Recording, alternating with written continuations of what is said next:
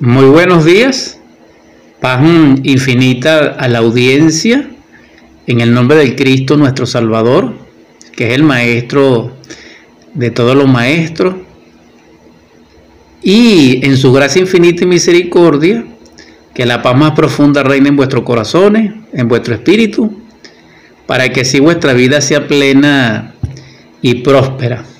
Amén. En esta mañana transmitiremos para ustedes una vez más mm, superando nuestros límites. En la edición número 229, en el transcurso de esta hora, compartiremos una vez más ese conocimiento extraordinario, luminoso, de resplandor infinito, que pertenece a la sabiduría divina, a esa sabiduría arcaica que siempre ha resplandecido y resplandecerá y que tiene en sí, en síntesis, como núcleo, como centro, como corazón, como sol, el Cristo y la enseñanza crística. Ya sabemos que así ha sido y será. La síntesis de todo culto, de toda sabiduría, de toda literatura, de todo mito, yace en el fuego, en el logo, en el Cristo. Lleva diversidad de nombres, de acuerdo a la necesidad de cada pueblo, de cada cultura, de acuerdo a esa idiosincrasia psicológica particular de cada raza pero ya sea en el norte, en el sur, en el este o en el oeste, así es. Ciertamente, en esta mañana, reflexionando profundamente, todos anhelamos, como quiera que sea, la felicidad. Ser felices. Y hemos dedicado todos nuestros recursos, capacidades, tiempo. Incluso nos hemos negado ciertamente a nosotros mismos hasta cierto punto socialmente para conseguirla. Hemos aplicado muchas teorías, hemos estudiado ideales, nos hemos dedicado a ello, hemos renunciado ciertamente a tantas cosas y sin embargo no lo somos. Ahora bien, en el mundo de las teorías actuales, en ese mundo, dijéramos, sin límites de Internet, a nivel de información, de redes, de credos,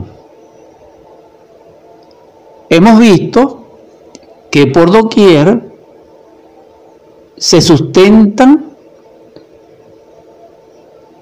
en enjundioso contenido unas instrucciones para que lo seamos, es decir, para ser feliz. Y cada quien pensará lo que quiera y como quiera pensarlo. Sin embargo, no lo somos. Ahora, dentro de nuestras posibilidades netamente personales, pudiéramos decir y compartir de que cuando alguno yace enfermo, afligido en su lecho de dolor, comprende un poco lo que es ser feliz. Tal vez aquel que yace en una cárcel o que ha sido víctima de mm, ese acto horrendo de que le quitan la libertad, sabe tal vez a nivel personal lo que es la felicidad en el nivel más elemental. Pero los que saben más de, de ese estado maravilloso de felicidad son los niños inocentes, es decir, los bebés. Ellos ciertamente son partícipes de la felicidad. Repito, son felices porque son partícipes de la felicidad. Para nosotros ser felices necesitamos ser partícipes de la felicidad. De la felicidad como emanación del ser, como efusión del ser, como atributo y propiedad y cualidad del ser inmanente a él. Porque él tiene esos tres atributos. Uno de los atributos del ser es su propia felicidad. Ya tocamos el punto divino del asunto. Sin embargo, vamos a tratar de continuar con el ejemplo de lo personal para ver si podemos lograrlo. Entonces, dentro del mundo personal y de las interrelaciones personales, comenzando con la familia, observamos que donde resplandece y centellea un estado de amor puro, inocente, desinteresado, se expresa la felicidad en esa misma dirección, en esa misma dirección y en esa misma medida. Es decir, ser feliz es inherente a amar. Esto implica ser amado y también implica amar.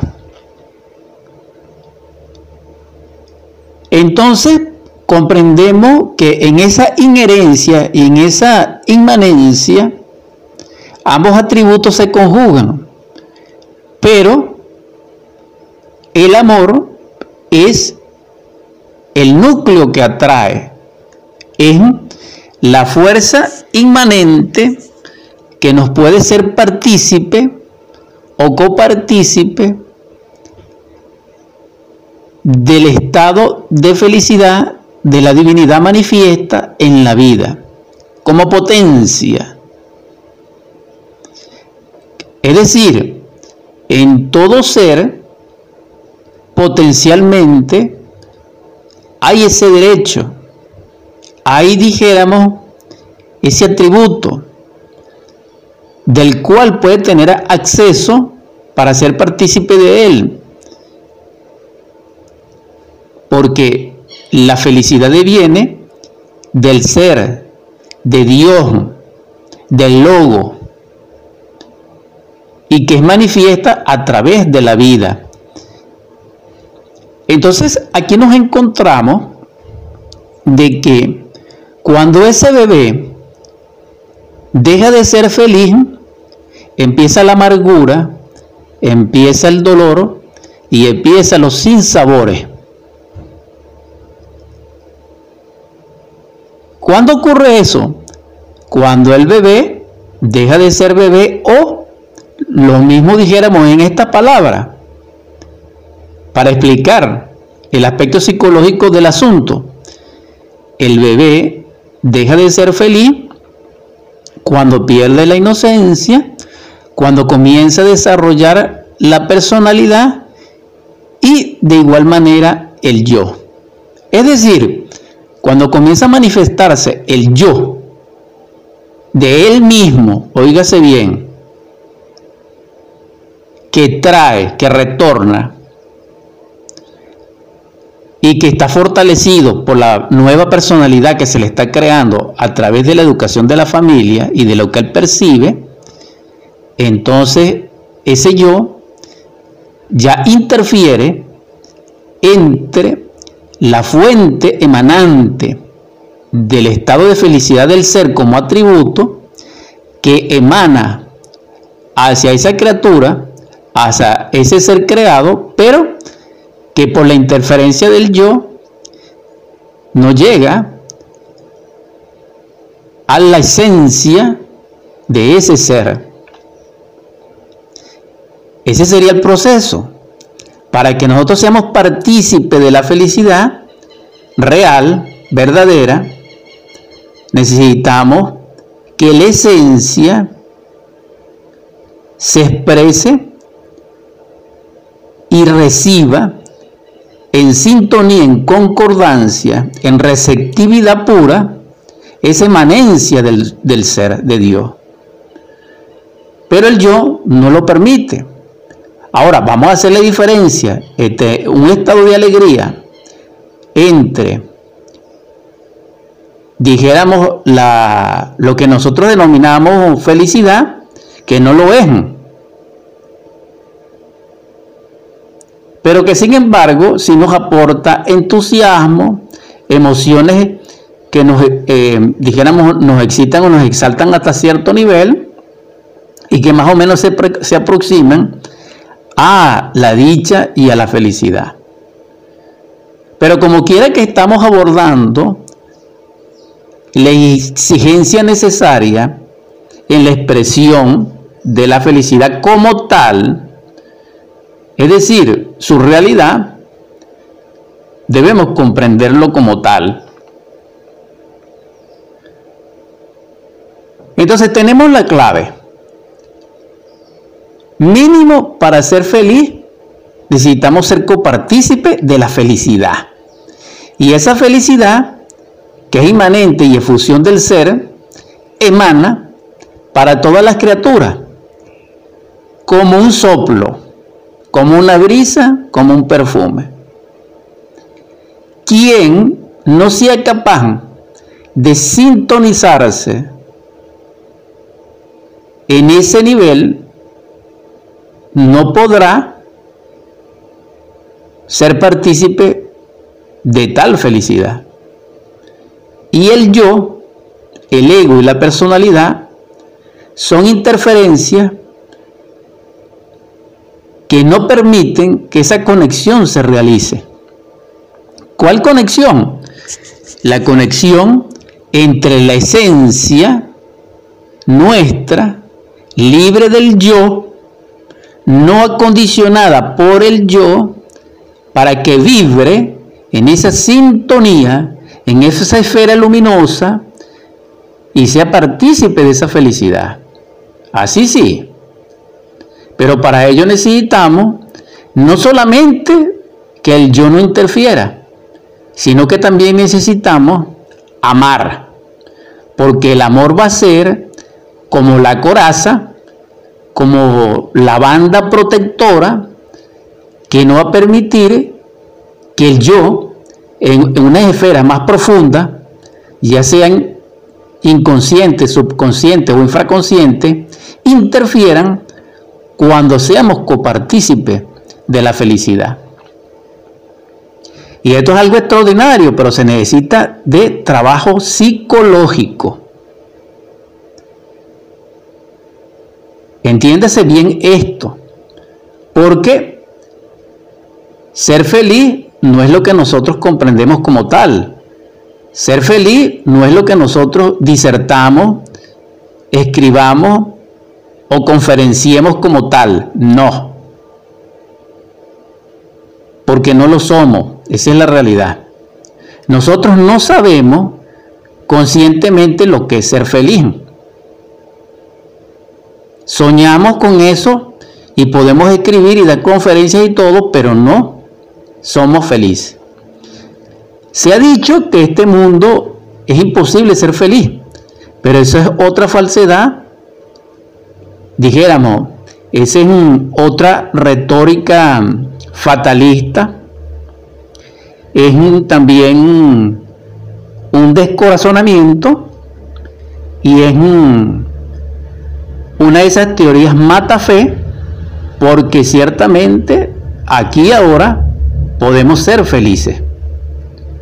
Pero para ser felices, repito, necesitamos que nuestra conciencia esté despierta para que ella pueda, en su estado natural, ser copartícipe de esa felicidad que la cual no llega hasta el yo. El yo, cuando quiere ser copartícipe de la felicidad, entra, dijéramos, en una conmoción, porque él no sabe de eso. Y entonces ciertas partes neuronales nuestras o nerviosas entran en conflicto por la segregación de ciertos líquidos hormonales provenientes de nuestras glándulas endocrinas, porque eso es lo que hace el yo. Una confusión, un desorden, una anarquía. La conciencia no. La conciencia es capaz de, en forma armoniosa, equilibrada y perfecta, intermediar entre, energéticamente hablando, quiero decir, entre el estado de gozo y de felicidad del ser que emana en forma perfecta y resplandeciente y perfecta hacia nuestro centro orgánicos y funcionales y de la personalidad de nuestro cuerpo o de nuestra máquina orgánica. Entonces allí no hay conmoción, sino que hay éxtasis, sino que hay una efusión que va llegando en forma pura y va llegando sin consecuencia en nuestro estado emocional. Y eso nos permite a nosotros gozar de un estado de felicidad. Ahora bien, ¿qué más necesitamos para ser felices? Para ser copartícipe de la felicidad. Necesitamos, primeramente, que el yo no interfiera. Para eso necesitamos, repito, trabajar sobre él, para aniquilarlo dentro de nuestra naturaleza interior. Esa es la condición única, primera e ineludible o invariable o que debe ser así. Si así no es, es imposible ser feliz de verdad. Porque él es infeliz, porque él es desdichado, él es desgraciado y él está bajo anatema, porque él no tiene realidad. Segundo, para ser copartícipe de la felicidad y ser felices, necesitamos estar conscientes. Es decir, que nuestra conciencia no solamente debe de estar desacondicionada del yo, sino que tiene que estar iluminada por el ser, por Dios, por la divinidad, por nuestro Padre, por nuestro Cristo íntimo, o por los dones del Espíritu Santo. Porque una persona o un ser, en este caso un bebé, que tiene inocencia pura, él es feliz, pero no está consciente de la felicidad. Así como cuando nosotros fuimos en el Edén. Semejante caso es igual. Es decir, nosotros nos encontramos actualmente como estamos, infelices en forma absoluta y casi infinita, porque nosotros renunciamos a la felicidad inocente. ¿Cuándo? Cuando procedimos en desobediencia, en ambición y en fornicación contra la naturaleza divina de la cual nosotros somos herederos. Porque nosotros queríamos ser como Dios, nosotros queríamos ser y en ese ser queríamos conocer la naturaleza del bien y del mal, etc. Entonces allí surge la infelicidad, allí surge la desgracia, allí surge el anatema, allí surge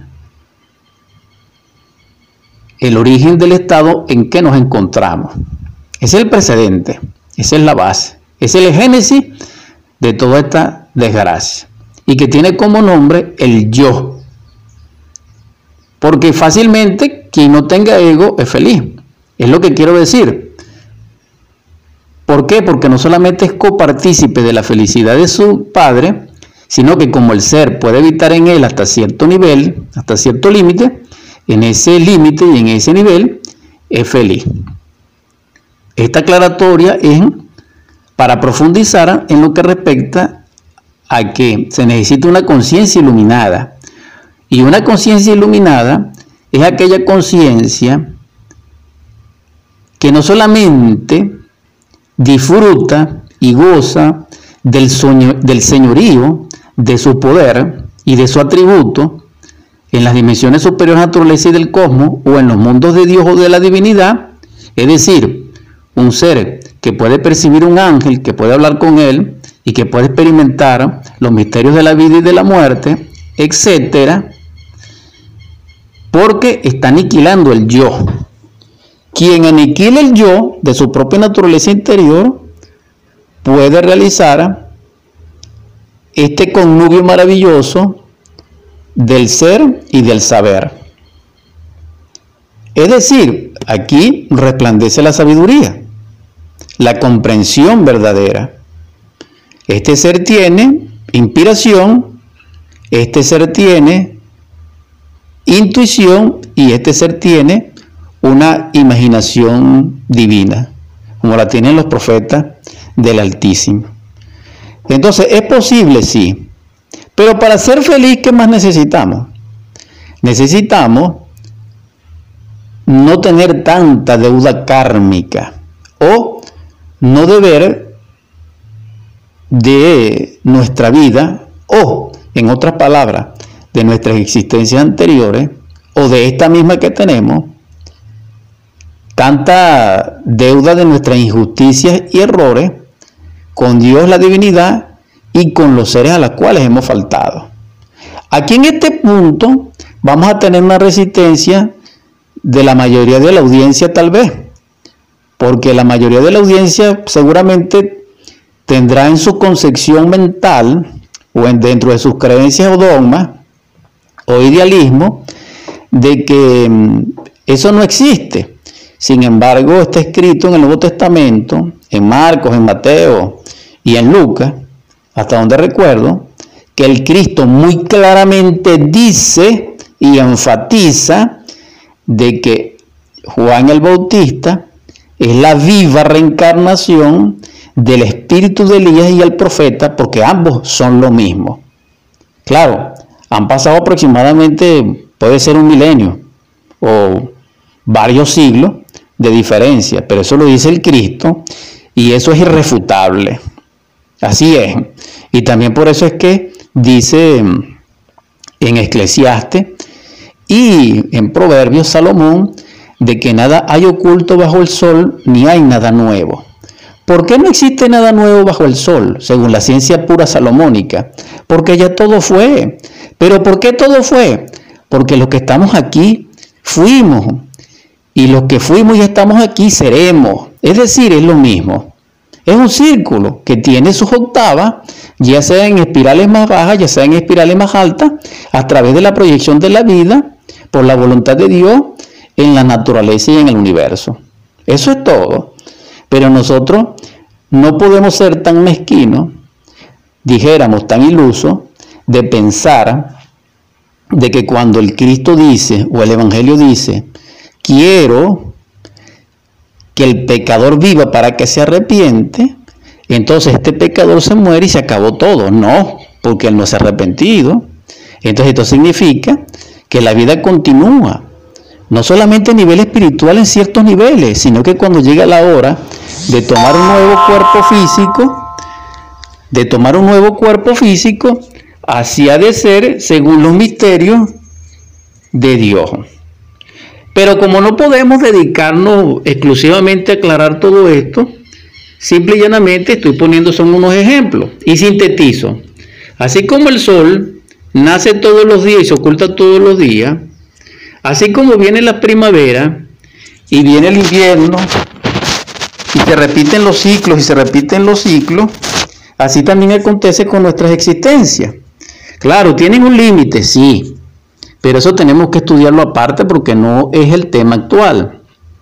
Ahora bien, quien sea capaz también de cancelar sus deudas kármicas o ante la justicia divina estar en saldo cero o más bien positivo a él, se puede lograr a través del amor.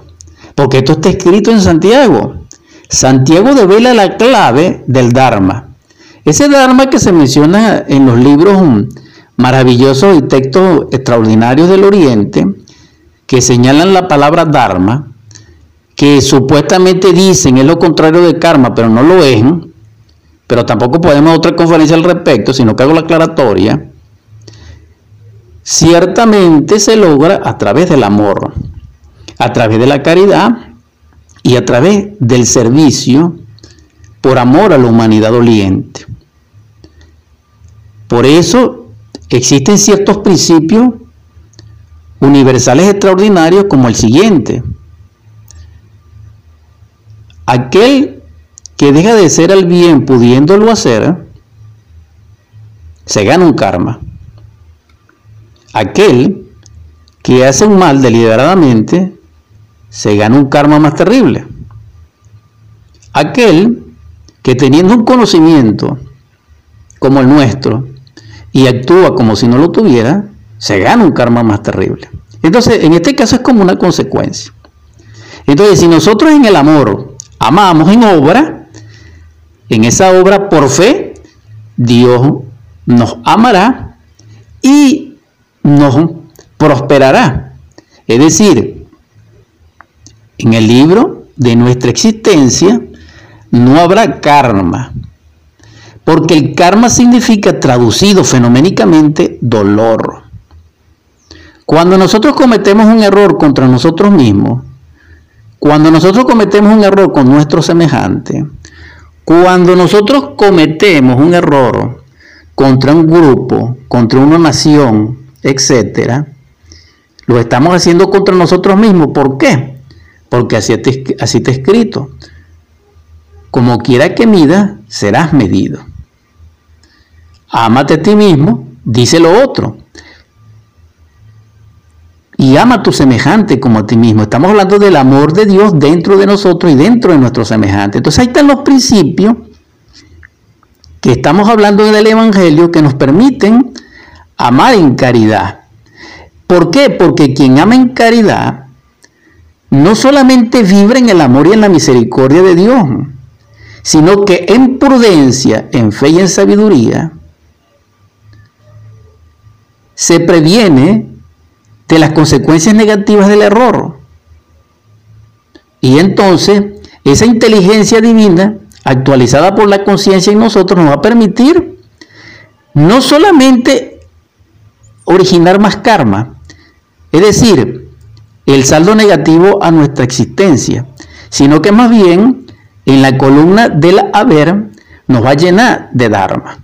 Por eso vemos personas que sufrimos realmente en varias expresiones de la vida, porque existen karmas de muchos niveles, es decir, como, como castigo en diversos niveles, o dijéramos como la correspondencia de la, de la ley de la justicia, compensando nuestra debilidad por la misericordia, misericordia de Dios para que podamos tener acceso a la felicidad.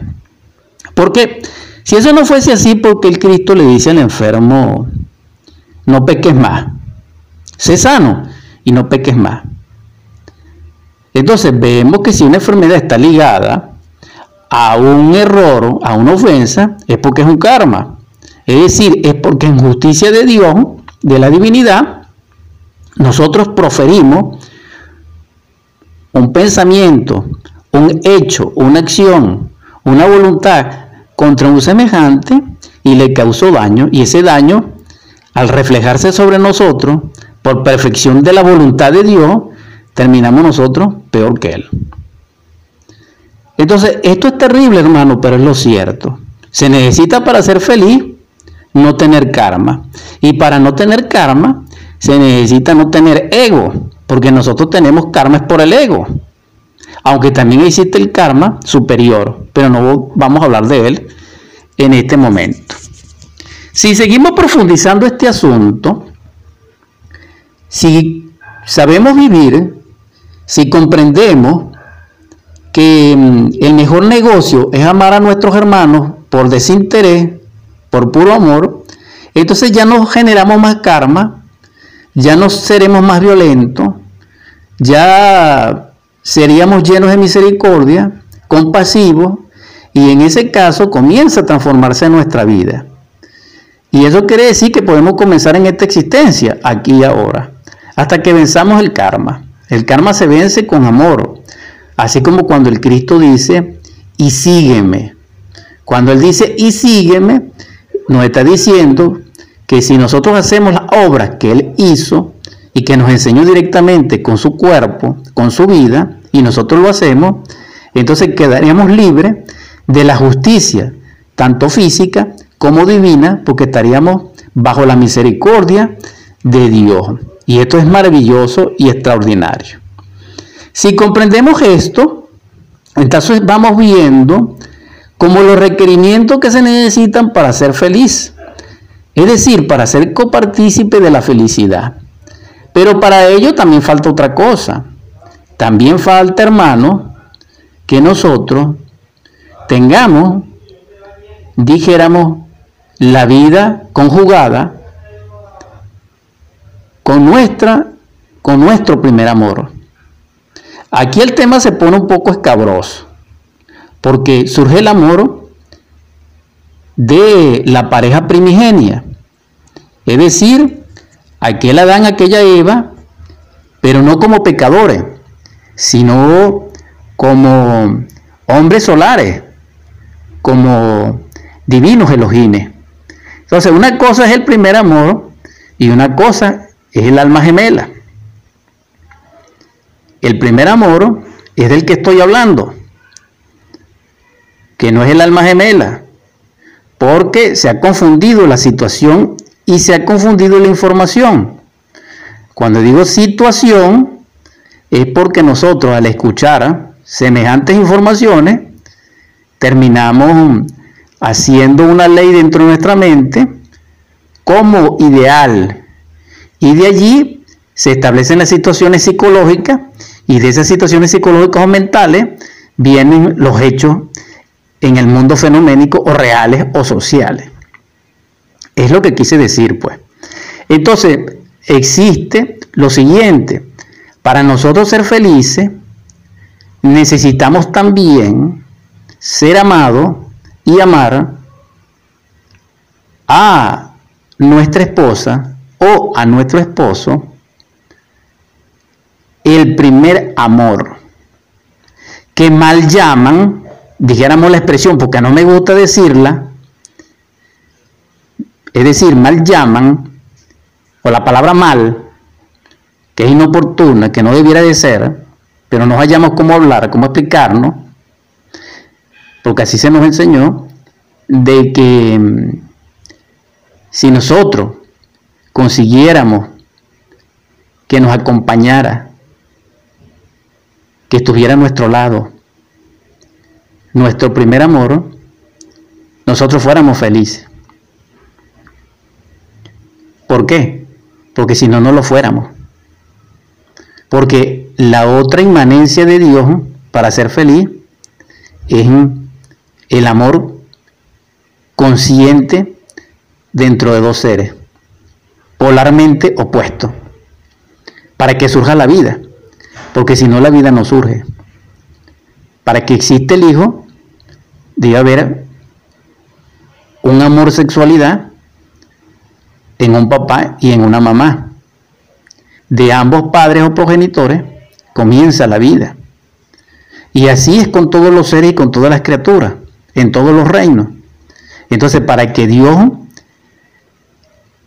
pueda expresarse en el amor, se expresa en la creación. Y para crear se necesita el auxilio o la cooperación o el connubio o el enlace de dos fuerzas, una pasiva y una activa, una positiva y una negativa, una femenina y una masculina, una dijéramos yang y una yin. Por eso es que Dios es Padre-Madre. Por eso es que Dios es creador y creación al mismo tiempo. Dios no puede ser solamente unipolar, no, sino que Él es multipolar y dentro de esa multipolaridad o pluralidad monoteísta, Él es Padre-Madre. Entonces, como esa polarización de Dios debe ser expresada en nosotros para que se exprese el amor a través de la creación, entonces, así es que se puede ser feliz. Entonces, aquella pareja que surgió del Edén, vuelve a encontrarse, allí comienza realmente un nivel superlativo de felicidad. Porque aquellos seres que se separaron en el amanecer de la vida se vuelven a encontrar y entonces allí resplandece la luz desde donde ella se encuentra y fluye y entonces ya no hay más tinieblas, ya no hay más ay, ya no hay más dolor, ya no hay más pesar, no. Porque simple y llanamente no se sentiría, porque al estar al lado de ese ser, nosotros no somos uno, sino que somos dos y somos el todo. Entonces nos sentiríamos no solo ni acompañados, sino en un estado de plenitud. Y así empieza a morir el yo, pero rápidamente. Pero eso es mucho pedir para que realmente nosotros tengamos acceso a vivir con nuestro primer amor. No podemos porque tenemos el ego. Y el ego nos separó. Así como el ego nos separó, el ego, el ego no nos puede unir. ¿Quién nos unió? Dios en el ser, en la conciencia, en el amor puro. ¿Quién nos puede unir? La conciencia. Entonces volvemos al punto ineludible, hermanos, hermanas. Quien quiera ser feliz debe aniquilar el ego. Quien aniquile el ego y tenga el Dharma suficiente, entonces nuevamente se reencontrará con su primer amor, con el amor de los primeros días, como dicen las Santas Escrituras, y entonces mm, volveremos al seno de Urania, resplandeciente con nuestra sulamita, de la cual habla Salomón en el cantar de los cantares. De ese tema es que estoy hablando en este instante, o en este aparte, en este estadía, estamos hablando de ese tema. Pero para ser felices también se necesita otra cosa, mucho más allá de vivir y poder compartir el amor con nuestra bella Solamita. No. Es decir, para terminar este aspecto, quien pueda casarse, vivir en matrimonio con su primer amor, con la mal llamada alma gemela, pero que no es así, ciertamente conseguirá crear dentro de sí el traje de bodas del alma. Es decir, tendrá el poder para crear dentro de sí el templo a nuestro Cristo interno y a nuestro Padre, a través de la creación de la edificación de la nueva Jerusalén dentro de nosotros. Y de tanto amor se destruirá esa Babilonia íntima psicológica que nos caracteriza. Ese sería la vía, ese sería el método para ser felices. Pero mucho más allá de todo esto se necesita otra cosa, hermano. Se necesita encarnar a Dios dentro de nosotros. Porque como la felicidad es de Dios, no es nuestra, entonces necesitamos encarnar esa parte de Dios de la cual emana la felicidad, que nos hace partícipe de ella. Y eso es posible, sí. ¿Cómo lo logramos? Cristificándonos en ese nivel. Es decir, quien encarna la parte del ser o quien encarna la inmanencia de Dios en lo que respecta a la felicidad, lo crea dentro de sí a través del alma, a través del espíritu, y en esa creación lo es. No por ser copartícipe, no, sino que el ser se integró a él porque lo logró, porque se purificó a tal grado de perfección que tiene ese derecho. Y entonces esto es algo maravilloso, ¿por qué?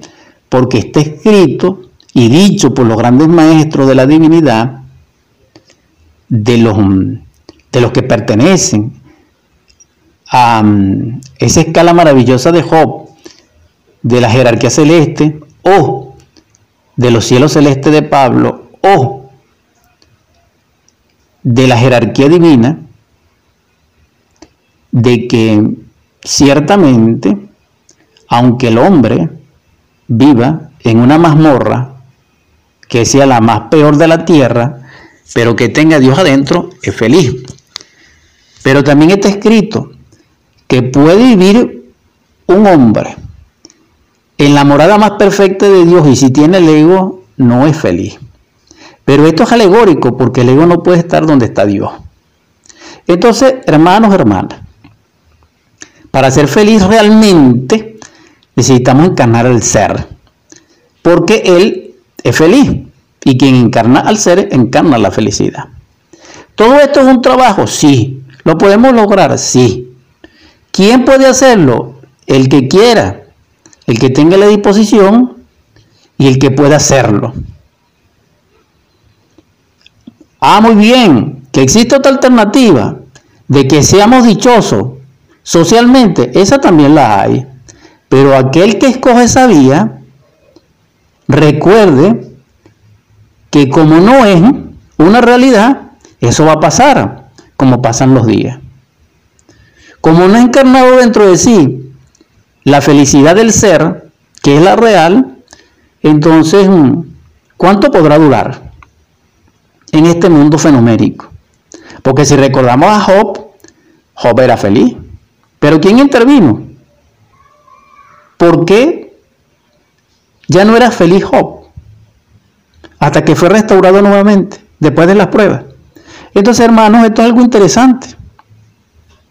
Que necesitamos reflexionar y ser humildes al respecto. Esto es lo que nosotros necesitamos en la vía de la felicidad. Aquellos que dicen que tienen la libertad de hacerlo, de que la felicidad es esto o aquello, un ejemplo, que la felicidad es una actitud, realmente ignoran que ignoran. Quien piensa que puede ser feliz con una persona, realmente está equivocado. Quien considera que es feliz porque pertenece a tal o cual religión o a tal o cual secta, o porque lee la Biblia, o porque sabe mucho, o porque tiene muchos títulos, o porque tiene mucho dinero, está equivocado. Porque la felicidad no tiene nada que ver con eso. Ahora, que siendo copartícipe de la felicidad, también es copartícipe de la abundancia, maravilloso, así sí es. Entonces, la felicidad no es un producto, no es un resultado, no. Eso es lo que quería compartir con la audiencia con respecto a la felicidad. Anhelo que puedan ser felices. Suplico a Dios en el nombre del Cristo que pueda generar en ustedes esa inquietud. Los exhorto a no ser fatalistas, a no ser pesimistas, de que no podemos ser felices porque es imposible. No, es posible. Dios, el Padre, nuestro Cristo interior, dentro de nosotros, puede llevarnos a los mundos de felicidad que son estados de conciencia dentro de nosotros. Pero para ello necesitamos cooperar con Él. Luego, tenemos derecho a encarnar esa realidad dentro de nosotros trabajando sobre sí mismo, con esos tres factores crísticos maravillosos, niégate a ti mismo, toma tu cruz y sígueme, que son la clave de la ciencia pura, que son los principios extraordinarios de la gnosis cristiana, que nosotros conocemos como la muerte del yo psicológico, el nacimiento del ser en nosotros a través del el gran arcano y la muerte del odio que nos separa del amor hacia nuestro semejante a través de la caridad universal y de la difusión de la enseñanza crística. Son los tres mismos principios que pertenecen a la ciencia de la liberación. Hermanos, hemos concluido la edición 229 de Superando nuestros Límites con gran gozo les exhorto para ser felices a que renuncien a la discusión, que renuncien a la violencia, que renuncien al autoengaño, a la mentira, al fraude, a la corrupción, que renuncien a la intolerancia, a la crítica, que renuncien a la envidia, a la glotonería, a la pereza, que renuncien a esa legión que nos caracteriza. Y que la divinidad lo fortalezca para que lo logren. Vamos a convertir rápidamente estas ondas hercianas de cristal AM610 en oratorio. En el nombre del Cristo, por la caridad universal y de acuerdo a la ley, a ti, Logos Divino, que eres nuestro Salvador, que eres nuestro Redentor, que devienen del sagrado absoluto solar que es tu morada, la morada del Padre, la morada de Barbelo, para compartir con nosotros tu vida, tu amor, tu sabiduría, y que nos legaste en síntesis en una cruz. Pero moriste, Señor, y resucitaste para enseñarnos la liberación final y ascendiste a ese Cristo glorioso que vive aquí y ahora, te suplico. Que doquiera hay un enfermo abatido en un lecho de dolor, derrama sobre él tu espíritu de sanación y de vida para tu gloria, Señor. También te suplico que en los hogares donde reine el hambre, la miseria, la desolación y la carestía, derrame sobre ellos, Señor, tu espíritu de abundancia, de prosperidad y de riqueza. Te ruego que en aquellos lugares donde reina el grito, el divorcio, la discusión, el dolor, el miedo, la violencia, el golpe, la mentira, la traición, el engaño, la desesperanza, Derrame sobre ellos, Señor, tu espíritu de paz, de gloria, de armonía, de concordia, de consuelo, de unidad, donde reine, Señor, la felicidad sin límite de la Sagrada Familia, del abrazo mutuo, de la dicha inefable, del reconocimiento, del respeto, de la fidelidad, y del beso santo que es el ósculo, Señor, donde el amor es el agape y donde el agape es el amor. Esto a nivel humano y social, Señor, porque sabemos que el amor es crístico y ya. También te suplico, divinólogos, que despiertes el amor que hay en ti para que podamos así, Señor, amar a nuestros niños, jugar con ellos, proporcionarles belleza, para que amemos a nuestros jóvenes, para que le guiemos, para que le fortalezcamos, y que a través de tu amor, Señor, también podamos amar a nuestros ancianos, para sanarles, para acompañarles, para sacarlos de la guerra, Señor, para dignificarles y honrarles, como nos enseñaste a través de Moisés. También te suplico, Señor, que con ese amor consuele nuestro dolorido corazón de los seres amados que se nos han ido, Señor. Que Venezuela llora y que nosotros lloramos. Te pedimos para ellos, Señor, que derrames tu prosperidad, tu espíritu de protección y de libertad. Y de ser posible, Señor, puedas regresarlo a su país, a su nación, a su raíz. Amén. También te ruego, Señor, que realices el milagro de sernos humanos de salvarnos de esa legión, Señor, para ser partícipe de tu luz y para crear dentro de nosotros ese templo para la cual te puedas manifestar. También te suplico, Señor, que nos des la gracia para que podamos, Señor, conseguir ese primer amor y podamos en él crear dentro de nosotros el templo, la Jerusalén celestial. Por último te pido, Señor, que por bien a la humanidad doliente, que es la huérfana, en tu gracia infinita, Señor, derrames en el corazón de nuestros príncipes paz y sabiduría. Amén, amén, amén.